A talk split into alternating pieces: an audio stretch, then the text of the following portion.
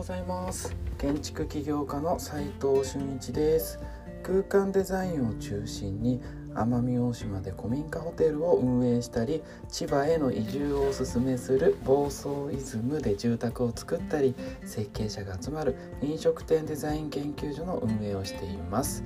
今日は空間デザイナーになるために、まあ、最初に買うべきものまあ便利なものですよね。それを、え、お伝えしたいなと思っております、えー、昨日からですね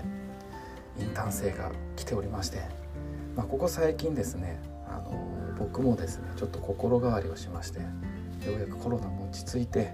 えー、会社も、え順調に軌道に乗り始めてまあそうは言っても、まあ、なんとか生きれるぐらいの、え力がようやくねここ15年ぐらいやって出てきたなと、えー、まあ遅い遅咲きですよね。ただ、えー、それでも前を向いてやっていこうかなと思っております。でね、まあ、本当に10年ぶりかな。インターンとか新卒とかまあ中途とか、まあ、社員でもいいんですけど、えー、僕の近くに、え人を置こうかなって本当久々に思っていまして今募集しております。まあ時代変わったなと思ってましてまあそこでまあ久々に20代のね若いも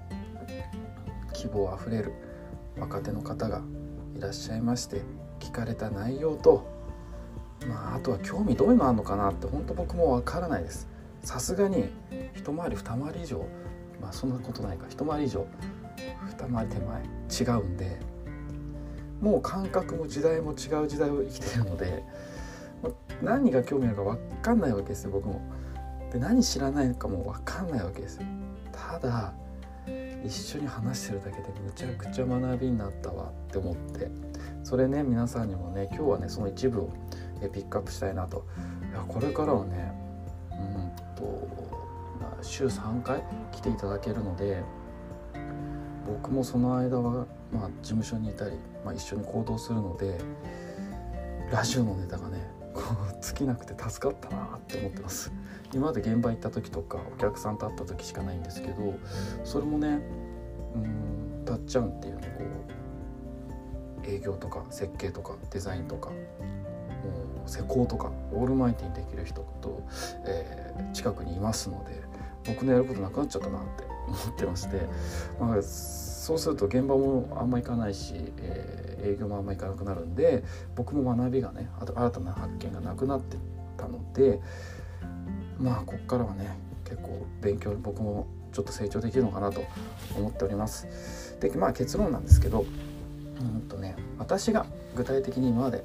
空間デザインをしている中で最前線でですよ一番使ってるものを紹介したいなとツールとかねアプリとかねそれはまずね簡単に言いますよ。まずはざっくりね。iPhone で iPhone ありますよね。皆さんも使ってますよね。まあ Android でもいいんですけど僕はですよ企画とか、うん、営業とかコミュニケーションツールとか、えー、現場の設計管理とかそれを行っております。という役割が iPhone です。で iPad Pro がプランニングとかプレゼンテーションとか、えー、ものを考える時紙ですよね。今まで紙として使ってたものが iPad Pro に置き換わってるという感じですね。であとはですね MacBook Pro なんでプロなのかっていうとですね、まあ、スペック的にって話なんですけどそれをね 3D の検討、まあ、空間検討ですよね CG ですよねと、えー、設計。設計で使ってます。で具体的な道具として使ってるのは若い時はまあ照度計とか使ってまして、えー、あとメジャー。レーザーの距離計ぐらいですかね。だから昔と比べて実際動画めちゃくちゃ減ってデジタルツールに変わったんですよ。iPhone と iPad Pro と MacBook Pro でほぼほぼ設計できちゃうしいろんなものができちゃう。紙が本当なくなっちゃって僕は。紙なんか持たなくなって。で唯一残ったのがメジャーと距離計ぐらいかな今はね。で若い時は消毒絶対必要だと思いますけどね。でなぜかっていう話をえっ、ー、とね今日はこう若手の新人デザイナーさんのためにみたいな学生さんのためにみたいな、え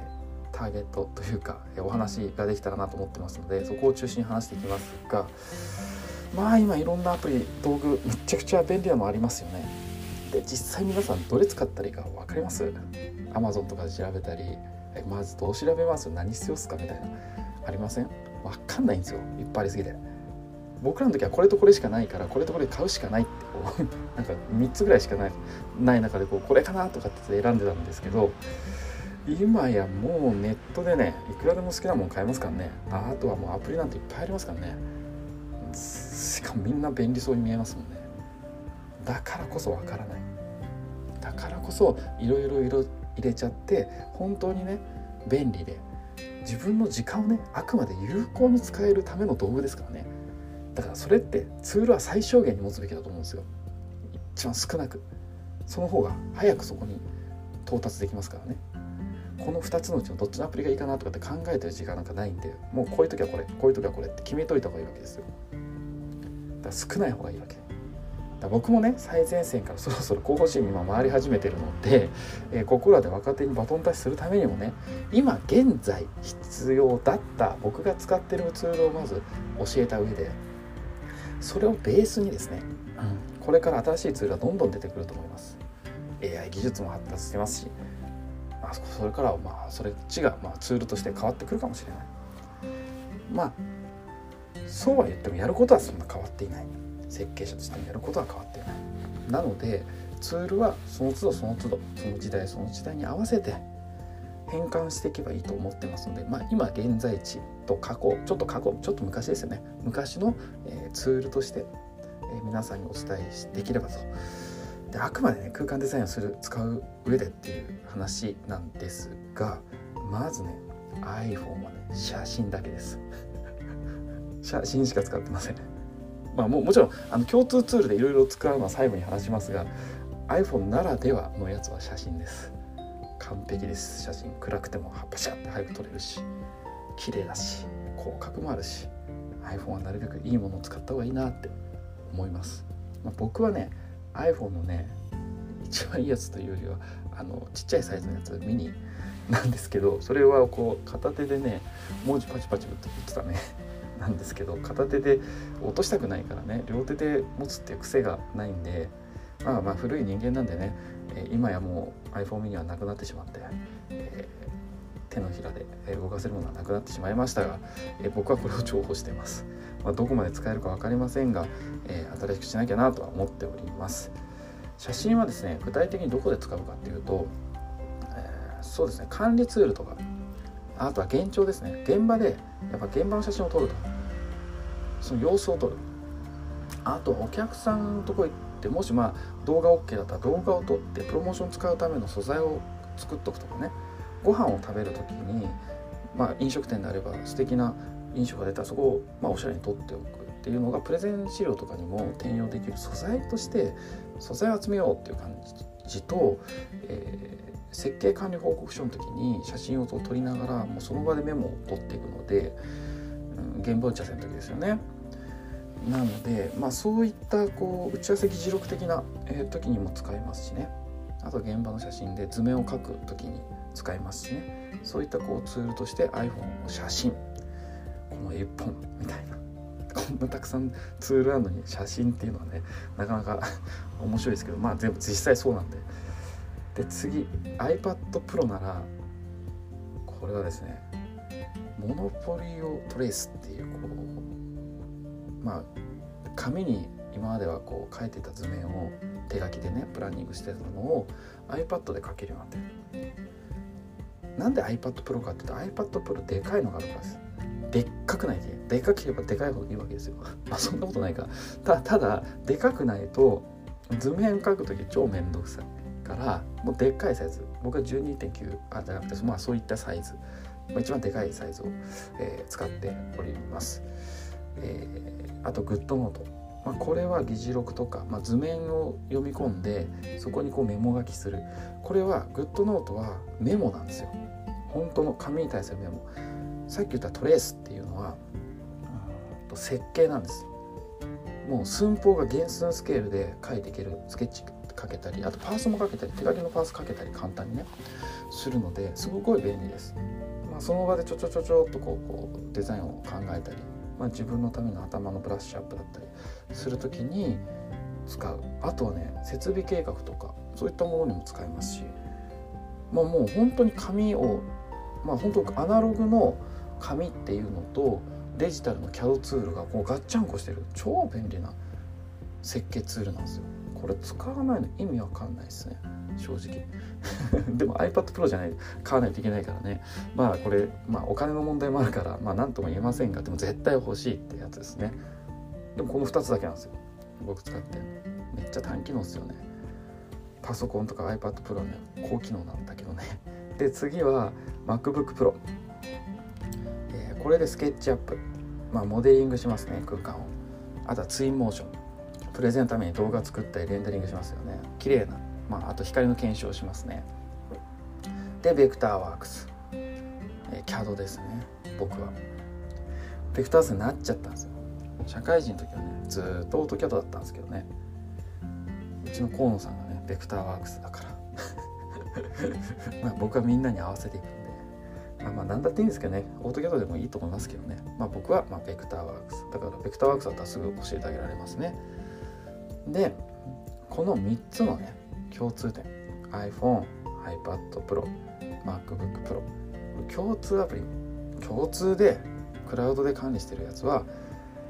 まあ LINE ですよね。コミュニケーション。あとカレンダーっすね。もう僕スケジュールがびっちりやること To Do リストも全て全部やることもルーティンの作業も全部毎日カレンダーにこう入ってるので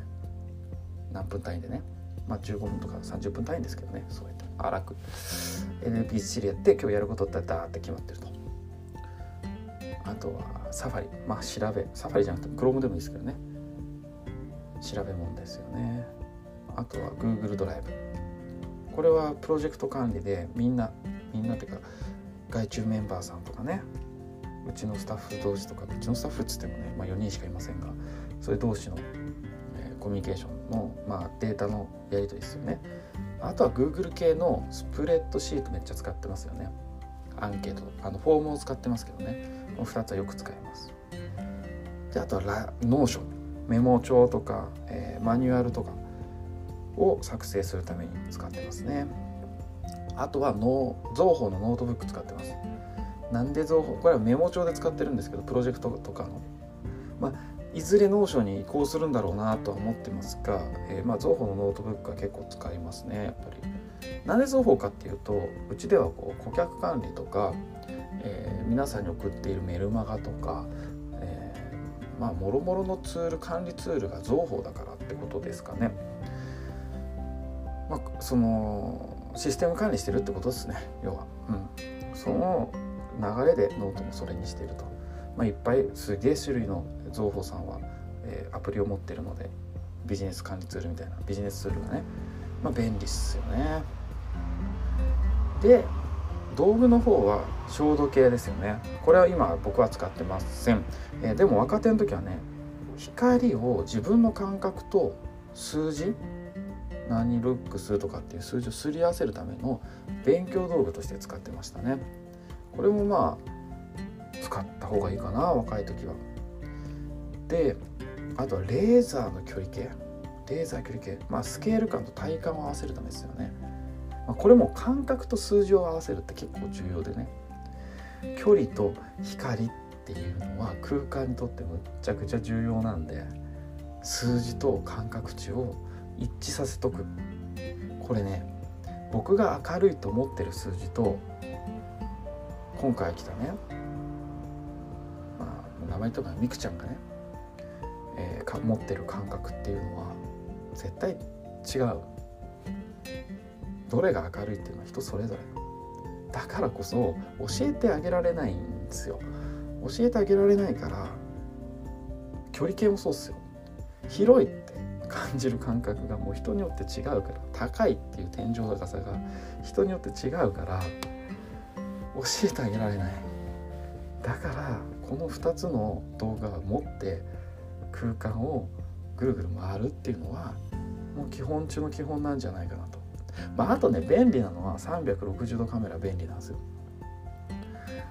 あのたっちゃんに買ってあげたのに全く使わねえっていうねあの男もなかなかあの人の言うこと聞かねえなと めっちゃ高かったのにあの使ってくれないと、うん、まあやっぱりね道具はね必要だからこそ使うので、まあ、使ってもらいたいなと思ってますけどね。あとねやっぱり iPhone の方が写真がねこう正面で撮るんですよ。そうすると図面描く時にここ測り忘れたって時にねまたこう当てられる数字が測りやすくなるね。あだからその時にあのトレースっていうあの iPad Pro のアプリがこう活用されできたりもするんですよ。点高測っといて点高が 3m だと。で窓の高さ測り忘れたっつって正面から写真撮っとくと同じ距離カメラからの距離が同じ距離だとトレースにボンと入れて 3m ってやると窓の高さ測れるんですよ。面白いっすよね。なんかだから写真の撮り方でパースがかってる写真撮っちゃうともう測れないんであの展開図に近い写真の撮り方を絶対した方がいいんですよ。ね、うん、その辺はね写真の撮り方とかでね覚えた方がいいと思います。今日はねちょっとねみくちゃんがちょっと長めに話した方がいいって言われたんでちょっと16分あもう経過してる。すごいやっぱダラダラ話すと長くなっちゃうんですよ。こうやって。まあいいや。今日は、えー、空間デザイナーになるために最初に買うべきものというテーマでお話してみました。結論はねやっぱり iPhone と MacBook Pro と iPad Pro、うん、これで、えー、ほとんどの、えー、設計ができる、えー、それに、えー、若い時はショート系あとはメジャーとレーザー距離計だけあればもう他いらないですよ設計で。多分。多分いらない。なので意外と今あそうだ。USB メモリー。コンビニでねたまにこうプリントアウトする時にまあ携帯でねあの飛ばせるんだけど高いじゃないですか。20円じゃないですか。そうすると。10円でプリントアウトするためにっていうこうちょっとケチ僕のあの貧乏的な 一面があるんですけど。あまあそういったものもありまして、えー、まあ、そういうのを持っていくかな。メモリーカードとかね。あ違う違う。SD カードか。SD カード。一眼レフで写真撮って。そのまんま。MacBook Pro なら今そのままさせるんでね。便利ですよねそのまま見れるんでだねまあ余計なものはそうやってあるけど本当に必要なものはそんなないってことですね設計だけに使うのは。なので皆さんもぜひぜひ参考にしてみてください。最後にちょっとだけお知らせさせてください。奄美大島で古民家、えー、ホテルの中で郷土料理体験プログラムやっております。えー、ちょっとねシステム変えて、えー、やってみようかなって来月ぐらいからまあ来月っていうか今月か、えー、や考えておきますので皆さんぜひぜひ参加してみてください。実務で学べるインテリアデザイン大学隠れ家では最前線で働く、えー、インテリアデザイナー、えー、まあ、建築家もいますよねお客さんあとクライアント、え、施工会社さんのやり取りをね実際具体的に見てえ学んでいただけたらなと思っております、えそこでこう流れてくる図面とかね、え一緒に見ることによってあこういうやり取りをしてんだこんな図面描いてんだみたいなことをね少しでも体感で分かっていただけると嬉しいなと思っております。まずはきっかけとしては、え、オープンチャットの方にそうですね。うんと今日のネタとかは多分入れないですけど、えー、ネタ設計ネタとかでビジュアル表現したい時は、えー、オープンチャットの方に流していけるように頑張っていきますので僕も。えー、皆さんぜひぜひオープンチャットにまず参加してみてくださいまあ今人数だけねちょこちょこ増えてますけれども何もネタをね投下できてないんで申し訳ないなと本当に思っておりますえー、僕の不甲斐なさに、えー、適当な感じの僕にちょっと付き合いお付き合いいただけたらなとちょっと長めに見て放置していただいて、えー、ある時を持ってこうバチバチこう、ね皆さんにねお役に立てるような、えネタを投下できるようにしますので、えお待ちください。それでは今日しかない大切な時間を全力で楽しみましょう。建築起業家の斉藤俊一でした。ではまた。